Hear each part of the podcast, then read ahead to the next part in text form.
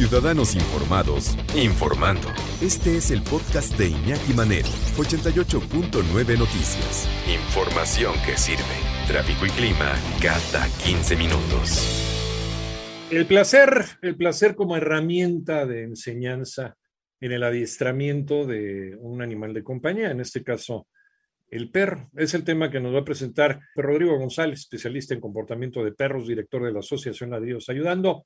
Eh, no debe ser en el momento, en el momento en que cuando estás formándote, ¿no? Porque creo que es una formación eh, con, con, tu, con tu animal de compañía, los dos estamos aprendiendo, pues debe ser placentero. En el momento en que para ti es una friega, ¿no? O es una molestia, el tener que atender las necesidades de tu, de tu animal de compañía, de, de, ese miembro de la familia, ya tenemos un problema, ¿no? Eso quiere decir que tú no estás listo para tener una responsabilidad de ese tamaño. Para mí es una forma rapidísima de darme cuenta. Digo, china, ay, qué hueva, ya le tengo que dar de comer, ya tengo que limpiar su caca.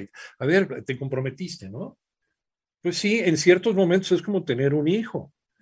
Como por ejemplo, ahorita tenemos un gatito bebé que es una bala, pero ni modo, ¿no? Sí, pues es que, es que a cada edad y cada, cada edad tiene sus etapas en la vida y también los animales de compañía es igual. Entonces tienes que comprometerte. En el momento que lo sientes como una carga, quiere decir que no estás listo para esa responsabilidad. Entonces, por eso, antes de tener un animal de compañía en tu casa, hazte la pregunta. ¿Voy a gozar ese momento, no importa la edad que tenga, ya sea de bebés o ya sea de viejitos? ¿O me va a dar flojera? Si te da flojera, olvídalo. No estás hecho para eso. ¿Cómo estás, Per Rodrigo? Buenas tardes. Hola Iñaki, Iñaki me escucha, pues sí, como bien dices, la responsabilidad que siempre es la base, ¿no? De, pues de cualquier actividad que realicemos, especialmente cuando hay otra vida dependiendo de nosotros. Y pues qué curioso que la responsabilidad en este caso sea el gusto, el placer de convivir, el placer de enseñar. Ahora que se acerca esta fecha del Día del Padre, bueno, pues yo tengo la suerte de tener dos cachorras humanas eh, que dependen de mí en este sentido específico de, del placer que yo pueda otorgarles en la enseñanza y que este placer siempre se va a ver eh, dirigido a cualquier actividad eh, porque sin esto pues es difícil, es difícil que haya la atención. Es decir, la base de la atención y el aprendizaje en ambas especies eh, es, el, es, es, tiene que estar basado en ese gusto eh, que, que, tiene que estar basado en la naturalidad de la acción que estamos haciendo, basado también en el instinto, que es muy importante, porque finalmente somos animales, hay que tomar en cuenta desde luego la personalidad, o en el caso de los perros la perronalidad, y las características específicas de la especie, porque no es lo mismo, como decías tú ahorita, con un gatito, eh, que trabajar con un perro o un humano, pero en todos estos casos es muy importante que haya el gusto de, de, hacer las cosas. Y para esto obviamente yo creo que es básico siempre plantearnos desde luego el conocimiento, que es por ejemplo lo que nosotros otorgamos en este momento, el tiempo y la disponibilidad para que realmente sea placentero, porque cuando hacemos este tipo de cosas eh, como tener nuestro celular al lado o cualquier otro distractor, eh, pues mm, se va por, por, por completo la enseñanza que estamos dirigiendo y sobre todo ese gusto, porque cuando tú hablas de una especialidad específica eh, dentro de la enseñanza, este, el, aprendizaje que está obteniendo en cuestión de segundos puede desaparecer, ¿no? Eh, básicamente porque hay una distracción.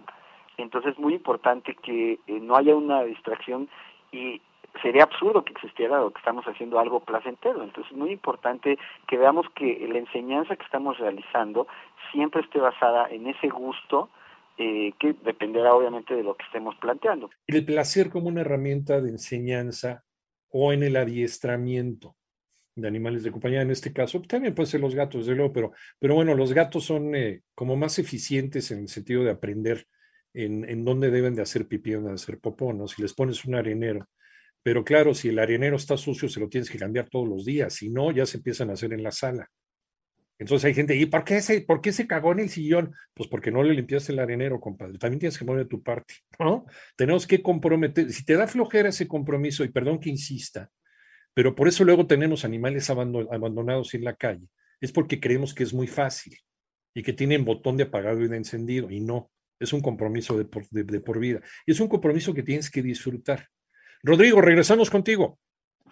Sí, gracias, Iñaki. Pues eh, yo, creo que el que insistas en la eh, responsabilidad es lo que tenemos que hacer, eh, porque esto que estamos planteando hoy tiene que ver con eso precisamente, con la responsabilidad de aprender a disfrutar mientras enseñamos, porque también se nos ha creado un concepto de que las enseñanzas a veces son demasiado mecánicas y en el tema del entrenamiento de perros, por ejemplo, y otros animales, hay una mecánica que siempre está basada en maltrato. Que aquí que lo que tenemos que hacer es eh, pues plantearnos, invitar a todo el mundo a disfrutar el proceso. Y es eso, cuando yo hablaba de una especialidad, por ejemplo, cuando tienes que enseñarle a un perro de rescate a ladrar cuando encuentra a la víctima, eh, pues tiene que tener una base de diversión, de gusto, de que el perro ladra porque se le enseñó a base del juego, eh, a lo mejor con un poco de comida, pero sobre todo siempre está de por medio la relación, el vínculo que hace que después los estímulos que usas realmente funcionen, pero la relación en el día a día es lo que realmente va a ayudar a que tú puedas entonces sí crear otro tipo de placeres y la eh, enseñanza que, estás creando en ese momento, ¿no? Por ejemplo, cuando estás eh, enseñando a tu perrito a traer las cosas, que también sucede mucho con los gatos, por ejemplo, ¿no? Hay quienes sí. haber tenido un gato perro porque te trae las cosas, también existe el gusto, ¿no? Indudablemente porque tú estás jugando, porque hay eh, esta relación que en principio, insisto, voy a repetirlo mucho, es la base de cualquier enseñanza, porque tú lo alimentas, porque lo acaricias, porque te llevas bien con él, porque no hay maltrato de por medio. Cuando ya vas a la actividad como tal de la enseñanza, tienes que buscar qué es lo que específicamente le gusta a este individuo que estás enseñando, porque es muy importante también entender que cada uno es diferente, entonces tenemos que buscar qué es lo que realmente le place para enfocarnos en ese placer y entonces poder dirigirlo a lo que quieras, porque lo mismo son correcciones que enseñanzas, tienen siempre que estar basados en un placer. Ya después hablaremos a detalle del trabajo en positivo que tiene sus defectos, pero lo que hoy eh, nos atañe pues es básicamente eso, que tenemos que concentrarnos en aprender las muchas técnicas que ya hay, en los muchos videos que podemos encontrar en las redes sociales sobre cómo poderle enseñar a nuestro animalito de compañía a aprender cualquier cosa, pero siempre la base, insisto, tiene que ser el gusto que tenemos nosotros en la relación, en la convivencia y la enseñanza como tal. O sea, tener, o sea tiene que ser de buenas, que ser bien y de buenas. Eh, el aprendizaje eh, basado en el dolor, ¿no? Y, aquí voy a entrar en un tema muy escabroso, en estos disqueentrenadores de perros que les, provocan choques eléctricos para que no, no se suban, ¿no? O para que se sienten o para que den la pata. Ese, ese tipo de entrenamiento debería estar prohibido, debería estar penado por la ley. Debería ser considerado maltrato animal. Y aquí sí me voy a meter ahí, y seguramente alguien me va a agarrar de jitomatazos, pero me vale, ¿no? Debe ser placentero el aprendizaje no solamente para el humano, sino también para el animal. El animal debe, debe entenderlo de buenas y bien, ¿no? lo que tiene que hacer, eh, y, estrechando los lazos afectivos con la persona que lo está cuidando, con la persona con la que vive, Rodrigo. Lo que pasa es que el problema en el que nos vemos vinculados es en el tiempo. Siempre queremos que las cosas se den en una inmediatez, queremos soluciones, creemos que un especialista va a llegar con una varita mágica y va a solucionar los problemas que nosotros creamos dentro de la relación. Entonces, claro, definitivamente el compromiso es de por vida, la vida del animalito que depende de nosotros, y de aquí que el aprendizaje es constante, e insisto, eh, es lo mismo que sucede con nuestros hijos, estamos aprendiendo constantemente según las etapas de desarrollo en las que están, cómo tenemos que relacionarnos y cómo nosotros tenemos que aprender de ellos, que, que cabe recalcar que nosotros no somos realmente los maestros, somos alumnos de seres mucho más sabios por simples, tanto niños como otras especies, porque están ahí diciéndonos nuestros errores, que ese es el asunto.